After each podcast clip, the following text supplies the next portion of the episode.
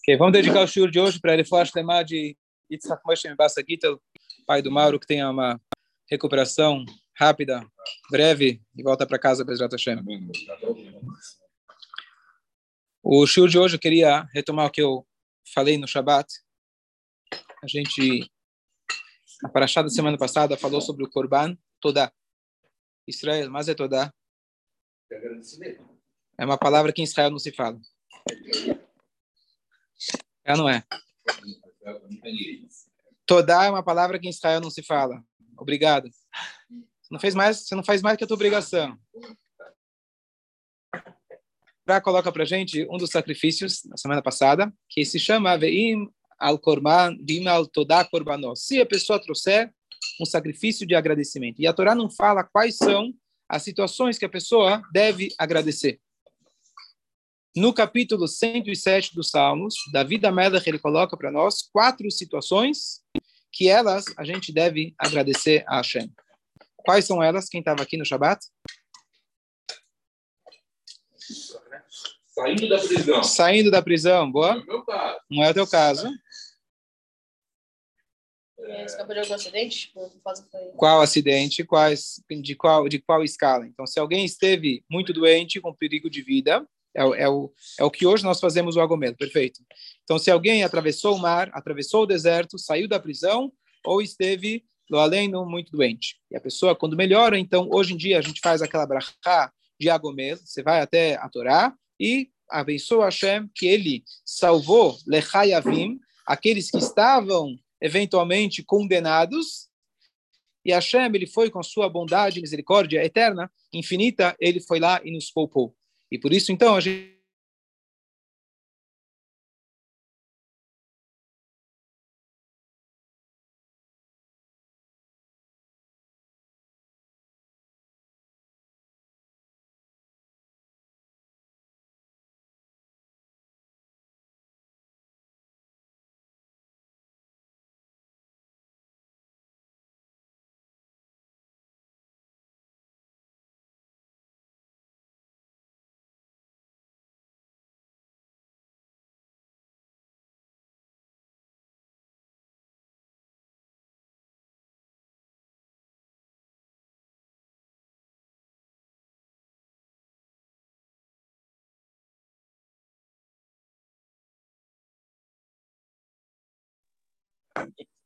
voltou, a gente desculpa, já conectou. Então, a, a Torá fala para nós, a Torá fala para nós que a pessoa quando trazia esse korban, ele tinha algumas condições estranhas, estranhas, inusitadas que não acontecia nos outros korbanot. Uma delas, um korban, um sacrifício, ele tinha um prazo que você deveria comer ele. Essa categoria de korban, que se chamava shlamim, normalmente os outros korbanot nessa categoria, eles têm um prazo de dois dias e uma noite. O que, que significa dois dias e uma noite? O korban era sempre feito de dia. O sacrifício era, o templo era funcionava apenas no período diurno. Então sempre a pessoa trazia um korban de dia. Então você tinha aquele dia para comer, a noite posterior e o dia seguinte, até o pôr do sol. Esse é o prazo que você tem para terminar o teu churrasco. Tem outros tipos de korbanot que sequer você leva alguma carne para você poder comer. Tem alguns que você tem outro prazo, mas o prazo dessa categoria de korban, a qual o korban de agradecimento pertence, deveria ser dois dias e uma noite. Só que esse korban, a Torá fala, você tem que terminar naquela, naquele mesmo dia. Naquele mesmo dia, você tem que terminar. Isso não dá conta. Se não dá conta, exatamente essa pergunta. Por que então a Torá obriga você? Não só isso, junto com esse sacrifício, a pessoa tinha que trazer uma oferenda de 40 pães. Quem consegue comer sozinho? Deixar sobrar um sacrifício, deixar, é, tá fazendo pão na, pão na chapa, as 40? Então, qual é a solução? A única solução trazer, perfeito, trazer a família, os vizinhos, os amigos.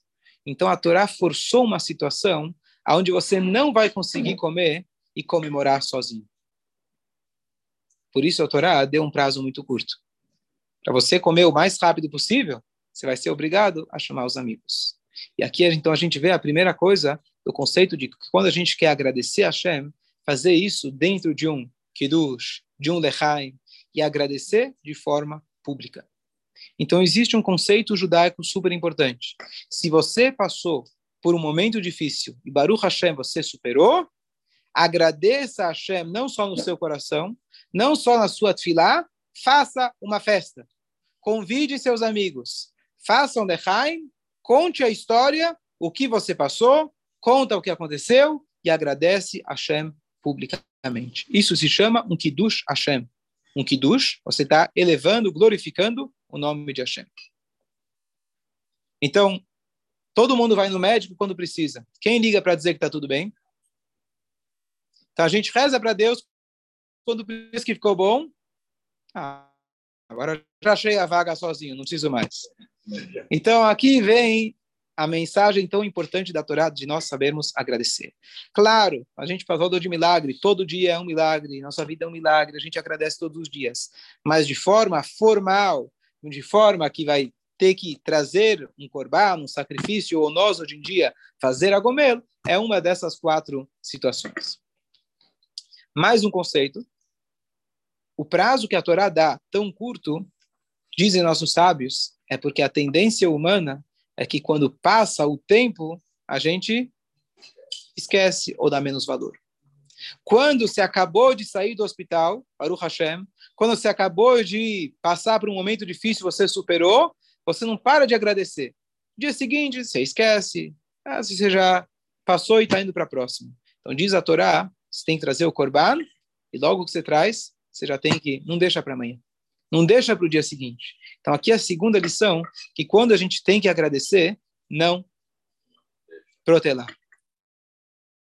Porque quando é para pedir, no desespero, a gente sai correndo. A gente faz qualquer coisa.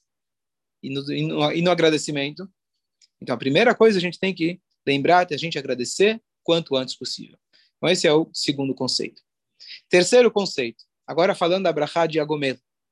Essa brachá de Agomer, ela tem uma característica que não existe nenhuma outra brachá.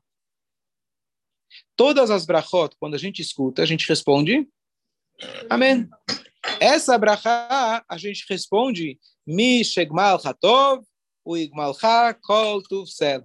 Aquele que todo eternamente.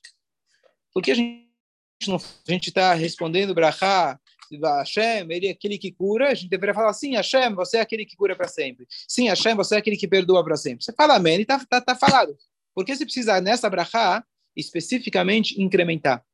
Por que não fala o nome de Hashem? Por que fala ele? Tipo, quem... Rui Malchaka, boa. Por que não falar o nome de Hashem? O Amém já seria o nome de Hashem. A pessoa já falou o nome de Hashem. Você não teria falado o nome de Hashem porque não foi você que foi salvo. Então você está falando amém para a brachá dele, que amém é o acrônimo de Kel Melech Neyman, e você não passou por isso, então não teria por que você gastar, entre aspas, falar o nome de Hashem à tua. Mas você, pelo menos, retorna para ele e fala para ele, olha, que Hashem sempre te acompanhe, que Hashem sempre te dê a brachá. Por quê? Então existe um conceito de que quando nós passamos por um milagre, a gente gasta as nossas fichas. Nós temos fichas com Hashem. Claro que o amor dele é incondicional. O amor dele é eterno. Mas, quando a gente passa por um milagre, a gente, como Yaakov vindo, ele chega e fala para Deus, Deus, katonti mikola hassadim. Eu sou pequeno perante todas as bondades que você me fez. Me salva do Esav. Deus já tinha para ter uma vida de sucesso. Mas 11 filhos. Depois que ele ganhou tanto dinheiro, tinha quatro esposas. Não sei se isso é entre os méritos ou não, mas ele tinha as, as, quatro, as quatro esposas. Ele vira para Hashem e fala já, talvez eu já escutei, mesmo que você me prometeu, talvez já escutei minha brachá. Por isso, quando alguém lhe agradece a Hashem, a gente dá mais uma brachá para ele. Fala, olha, pode ser que você foi salvo. Você bateu na trave. Quase você subiu lá, bateu na trave e desceu. Então, que você não tenha gasto os seus méritos, que a Hashem possa te dar muitos méritos e sempre, eternamente, continuar te dando brachot.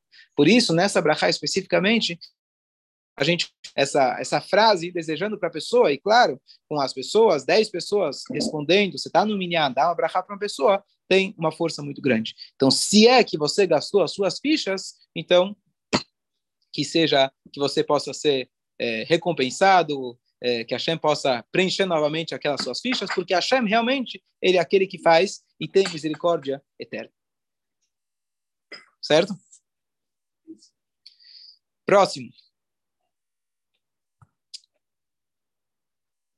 essas situações do deserto, da viagem, etc., como que ela se é, é, como que ela se aplica hoje em dia? Então, hoje, quando você faz uma viagem, por exemplo, você fez um transatlântico, ou mais normal, você viajou de avião e atravessou o mar, quando você chega no destino, você deve fazer a brachá de Agomelo. Quando você volta para casa, a mesma coisa, você deve fazer a brachá de Agomelo. Atravessar o deserto não é tão comum, é, está preso, espero, espero que não seja tão comum também. E é, a pessoa está doente, tem que ser uma enfermidade que a pessoa realmente passou por um risco. E se tem uma dúvida, vale a pena às vezes consultar um rabino, saber se, se, se merece um agradecimento ou não. E é, agradecimento sempre merece, mas com o nome de Hashem. E a pessoa, quando melhora, ela deve agradecer a Hashem. E também tem que saber o que significa melhorar. Às vezes a doença é crônica, ele passou de uma fase mais difícil, mas agora ele continua com alguma sequela, Deus nos livre, mas ele passou daquela fase de perigo. Então, dependendo das suas depende da operação que ele está, então vale a pena consultar, falar, olha, estou nessa situação, passei por A, B e C, será que eu já posso agradecer ou não? Mas sempre diante do minyan. Sempre diante do minyan. E, e, na leitura da Torá ou pode ser no... O ideal é na leitura da Torá, sim, com a Torá para fora. A Torá para fora. Essa pessoa viajou, chegou numa uma terça-feira. Espera até quinta-feira. Ah, espera até quinta. Espera até quinta-feira. Chegou numa terça-feira, espera até quinta. Primeiro, primeiro dia que tiver Torá, você deve ir até a Torá. Para o Brooklyn e normalmente né, que pessoas do mundo inteiro estão viajando e o que acontece? Se cada um fazer fila para poder fazer a brachá, vai ficar horas. Baruch Hashem chegou.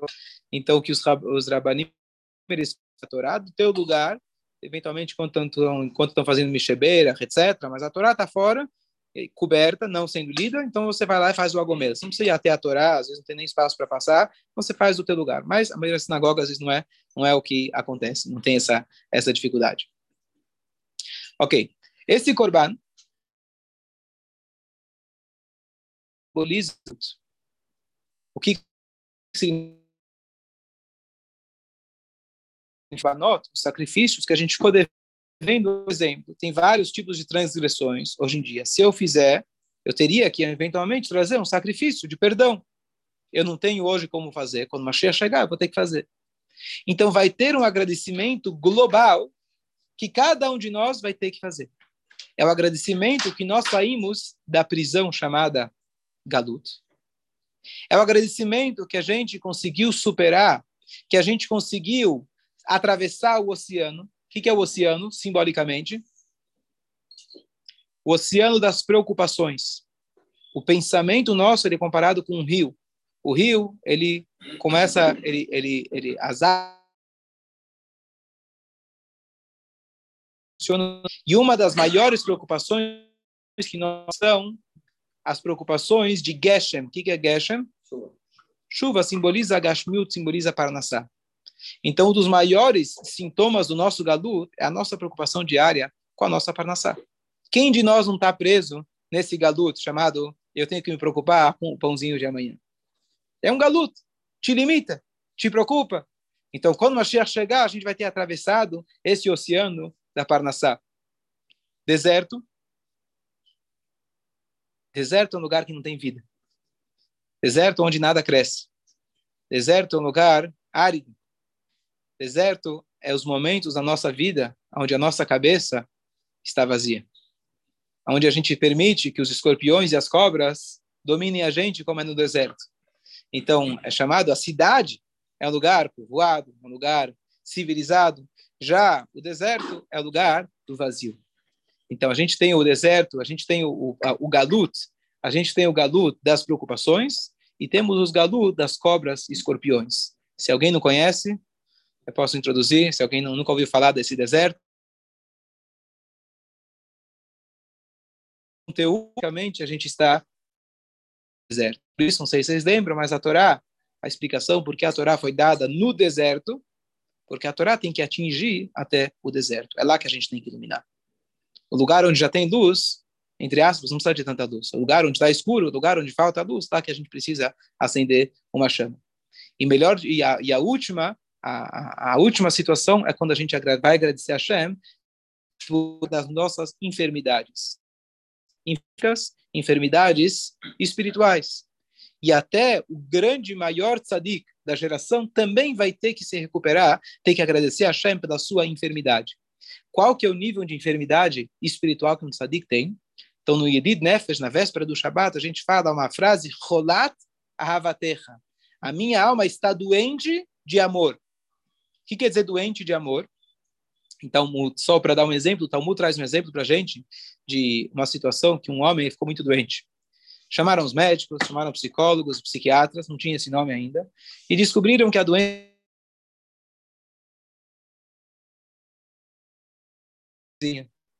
uma vizinha muito bonita, crescida. E ele desejou ela. E como ela era uma mulher solteira, não era a esposa dele, ele estava desejando ela demais e ele não conseguia realizar o seu desejo. E de tanto desejo que ele tinha, ele ficou doente. De vida. Quem sabe ele pode ir com ela? Não. Quem sabe ele pode dar um abraço nela, um beijo nela? Não. Quem sabe ele pode ver ela pela, pela grade, né? pela, pela divisória que tem entre as duas casas os sábios falaram que ele perca a sua vida, mas a gente não vai deixar que uma moça, filha de Israel, se torne refker, se torne propriedade pública. Hazve Shalom. Essa é a história. Não conta o final da história que aconteceu com o homem. Mas isso é um exemplo de Rolat Havatecha. Rolat Havatecha. Alguém está doente de tanto amor que esse amor não foi concretizado. Ele tem um desejo, uma paixão tão grande, mas ele não consegue concretizá-lo. Então, Sadikim, e a nossa Neshama, no Shabbat, no nível mais elevado, ela sente um desejo de querer se conectar com Hashem, mas nesse mundo a gente está limitado pelo nosso corpo, pelos nossos desejos físicos, materiais. Então, a nossa alma está rolat, ela está doente pelo seu amor. Então, quando Mashiach chegar, a gente vai poder concretizar. Ou seja, a gente vai poder curar, superar essa essa doença. E por isso, então, a gente tem esses quatro cenários que, quando Mashiach chegar, a gente vai ter que agradecer a Hashem. Eu vi um texto muito bonito quando estava pesquisando esse assunto, muito bonito, de como a gente sempre enxergar o meio copo cheio. Todo mundo conhece o conceito, mas ele fala o seguinte: quando você chega em casa e vê tua filha reclamando, acontece no Brasil, mas você vê tua filha reclamando que ela está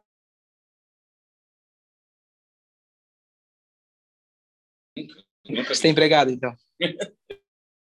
Estava sozinho. Eu sou chique. Então, Nessa hora você vira e agradece a Hashem, que bom que minha filha está em casa e não está nas suas. Agradece a Hashem. Tenho comida. Imposto de renda para pagar, que bom. Que eu tenho trabalho, Baruch Hashem. Tem sapato. Que bom, o quê? Tem sapato. Que eu tenho sapato. Não tem aquela... É? Você agradece todo dia pelo sapato, claro. Claro. Ok. Você sabe que o Talmud fala para a gente que a, quem é a pessoa rica? Aquele que tem um sapato para os seus pés.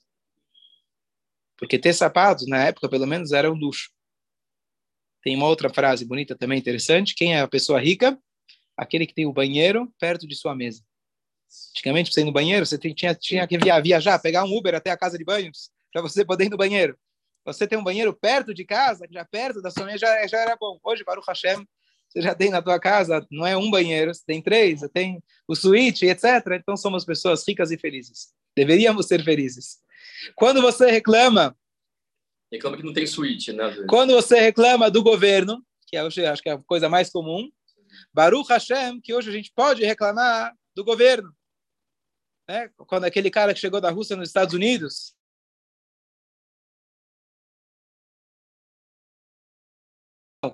I can't complain. Não pode. E como estava lá o governo, I can't complain. E aqui nos Estados Unidos, aqui eu posso reclamar. Aqui eu posso reclamar.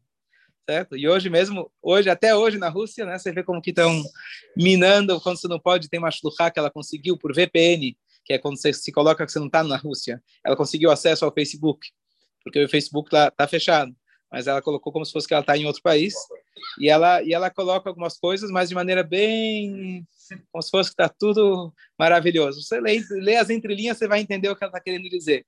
Mas assim é muito arriscado. 17 mil presos lá. 17 mil presos? 17 mil, o cara vai para a rua preso. Até uma senhora que bom que a gente vive no Brasil, que a gente pode reclamar, reclamar do Lula, e reclamar do Baruch Hashem é, missão. Missão militar para matar os nazistas. Estou procurando ainda os nazistas. Ok. Então aqui, aqui a gente pode reclamar.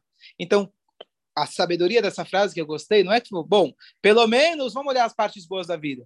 Não, essa frase mostra para a gente que justo aonde você está reclamando, você está reclamando de barriga cheia. Quando você está reclamando da tua roupa que está apertada, você está reclamando porque Baruch Hashem você come bastante. Você tem cara de pau de reclamar que Baruch Hashem você come bastante? Você tem cara de pau de reclamar que você paga muitas impostos, a gente paga, e vai reclamar. Mas Baruch Hashem, você está reclamando porque você, Baruch Hashem, tem um trabalho, você pode trabalhar e tudo bem, você tem as suas obrigações de trabalho. Poderia ser melhor? Poderia ser mais barato? Com certeza. Mas Baruch Hashem, você vai lá.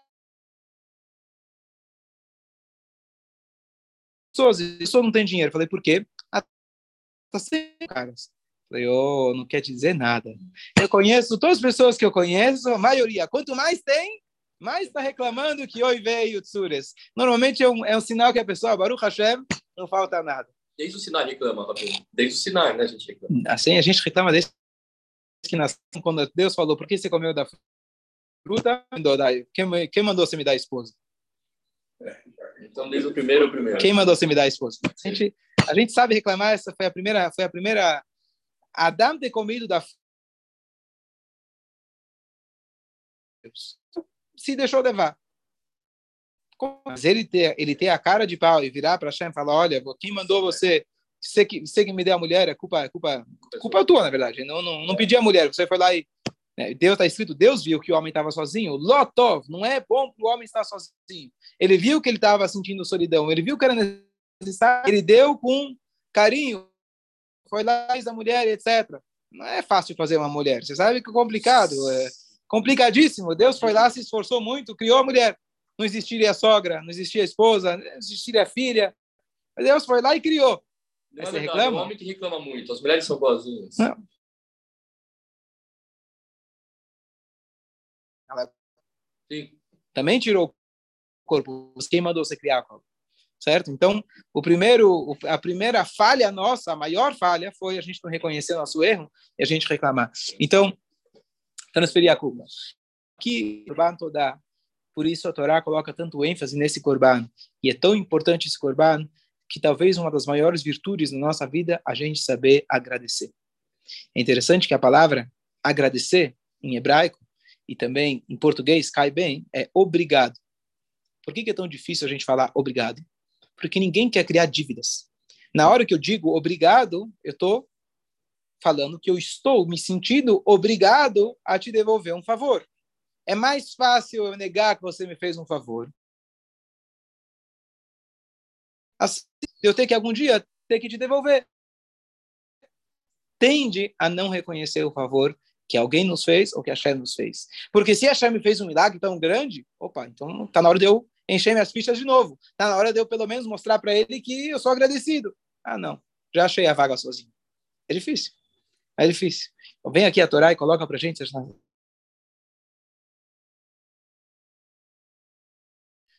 A quem a gente deve agradecer. Número dois, possível. Número três, chamar as pessoas, comemorar de forma que do Hashem. E a gente tem a dia, em cada situação, enxergar o lado que a gente deveria estar agradecendo, não só outras coisas que estão dentro daquilo. Tem mais uma, uma, um detalhe interessante. O, o, o Urash, ele traz para a gente, ele fala, devemos agradecer pelas é, é, pelas seguintes situações: aquele que foi preso, que entrou no mar, e aquele que deveria ser aquele que foi liber, libertado, aquele ou aquele que deserto. A linguagem você tem que agradecer. Quem tem que agradecer? Aquele que foi para a prisão. Claro, tá na prisão, está no deserto, não vai agradecer. Então a resposta é de que o nosso trabalho tem que ser que na hora que a gente agradece a Hashem, conseguir agradecer não só que, ufa, que bom que passou, obrigado que você me salvou. A gente conseguir fazer aquilo que é um dos exercícios mais difíceis, que a Maseret Brachot fala para a gente, da mesma maneira que eu agradeço pelas coisas boas, eu devo agradecer com a mesma alegria, com o mesmo espírito para Hashem, pelas coisas ruins. Claro que é muito difícil, mas pelo menos depois que eu já superei, tentar enxergar algo positivo, mesmo nos momentos de aflição. Não só, desculpa, se eu passei, Hazel Shalom, 30 dias no hospital e agora estou bem, voltei, estou 100%, obrigado Hashem, você me devolveu a saúde. Não, vou, não, vamos, vamos esquecer a parte que você me deixou 30 dias no hospital. Vamos tentar pular essa parte que eu não quero nem comentar.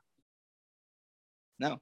O Todá, o agradecimento é você conseguir virar e falar para Hashem, obrigado que você me fez passar por isso. Claro, que bom que passou, mas obrigado, inclusive, pelo momento difícil. Tentar enxergar algo positivo, às vezes a gente precisa, precisa recorrer à fé, falar, olha, passei por isso, passei por isso, então, não sei, não sei a explicação, eu deixo para Hashem, mas com certeza foi para o meu bem. Mas às vezes dá para a gente enxergar alguma coisa positiva que eu consegui extrair. Se não fosse esse momento difícil, será que eu teria aprendido? Pega o coronavírus, quantas coisas boas a gente conseguiu extrair. Aconteceram desastres, infelizmente, muitos, mas será que a gente não pode falar, opa, Baruch Hashem, hoje tem tanta gente estudando Torá graças a isso? Tentar extrair uma coisa positiva de toda essa experiência negativa, isso faz parte do nosso agradecimento. Agradecer não é, ufa, que bom que passou agradecer, conseguir realmente se sentir obrigado, se sentir devedor para Hashem, não só em relação a, ao final feliz, mas também durante a jornada que foi difícil, mas a gente saiu, a gente saiu dela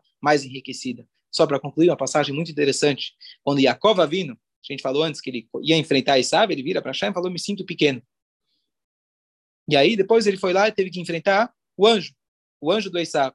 E a noite inteira estavam brigando, brigando, a Torá escreve gente, meteu na coxa dele, e aí, de repente, o anjo vira, vira e fala, o anjo viu que não conseguia, a Torá fala, o anjo viu que não conseguia dominar Yaakov, então ele foi lá, deu um zets lá no, na coxa dele, no nervo ciático, e ele vira então para Yaakov e fala, agora eu preciso ir embora.